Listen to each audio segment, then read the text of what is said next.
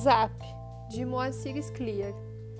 Não faz muito tempo que temos esta nova TV com controle remoto, mas devo dizer que se trata agora de um instrumento sem o qual eu não saberia viver.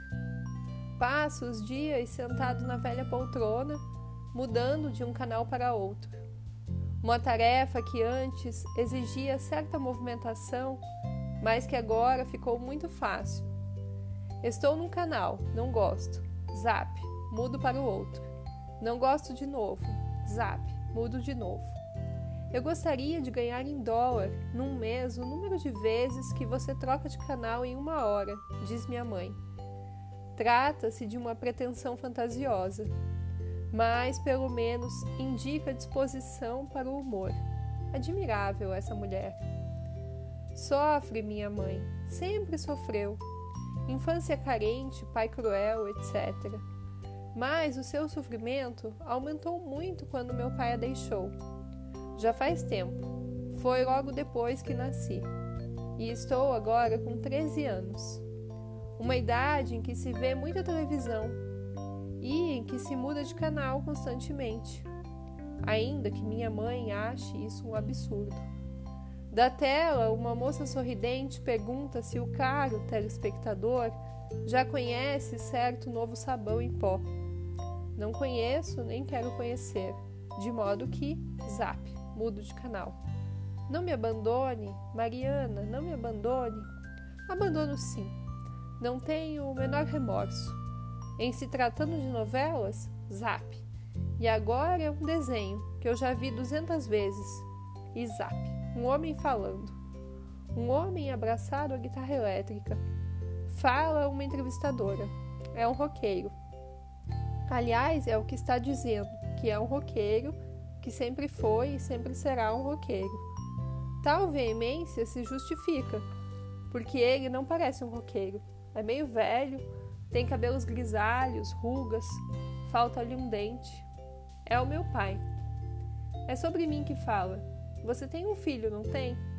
Pergunta a apresentadora.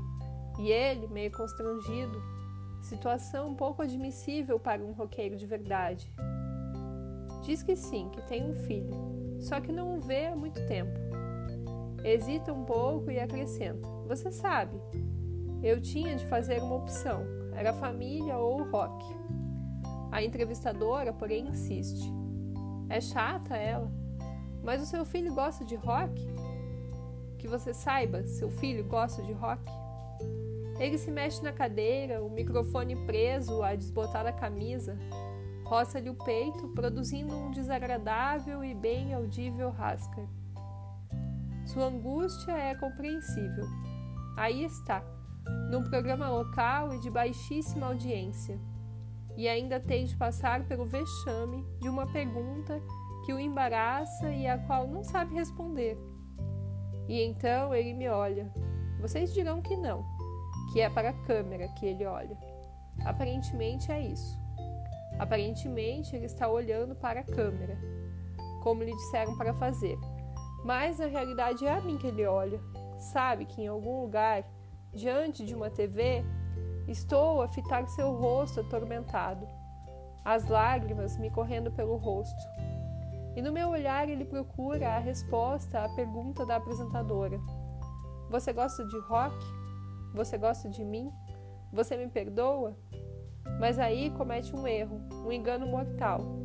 Insensivelmente, automaticamente, seus dedos começam a dedilhar as cordas da guitarra. É o vício do velho roqueiro, do qual ele não pode se livrar nunca, nunca. Seu rosto se ilumina, refletores que se acendem, e ele vai dizer que sim, que seu filho ama o rock tanto quanto ele. Mas, nesse momento, zap. Aciona o controle remoto e ele some. Em seu lugar, uma bela e sorridente jovem que está, à exceção do pequeno relógio que usa no pulso, nua, completamente nua.